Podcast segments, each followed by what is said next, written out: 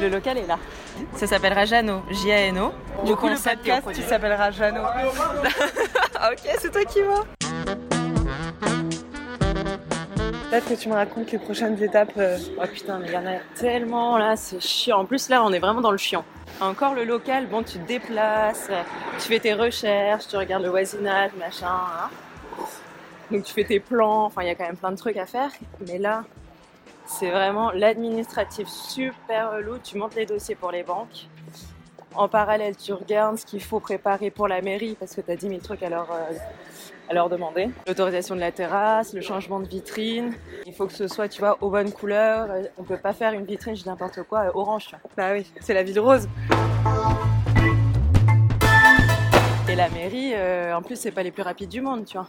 Ils mettent deux mois pour répondre. Ah putain, bah ouais, il faut mieux commencer maintenant alors. Ah bah c'est ça. Sauf que comme on n'a pas encore créé la société, on est bloqué. Pourquoi vous l'aviez pas fait avant ça Nous, on voulait pas créer de société tant qu'on n'avait pas le local, parce que dès que tu changes, Parce que tu ensuite- veux mettre l'adresse euh, du local et pas Exactement. l'adresse de ce chez toi. Exactement. Ah, Ok. Et puis euh, dès que tu changes les statuts, donc que ce soit pour un changement d'adresse, de siège social ou euh, de tu changes de président, de machin, hein, tu payes pour changer tes statuts.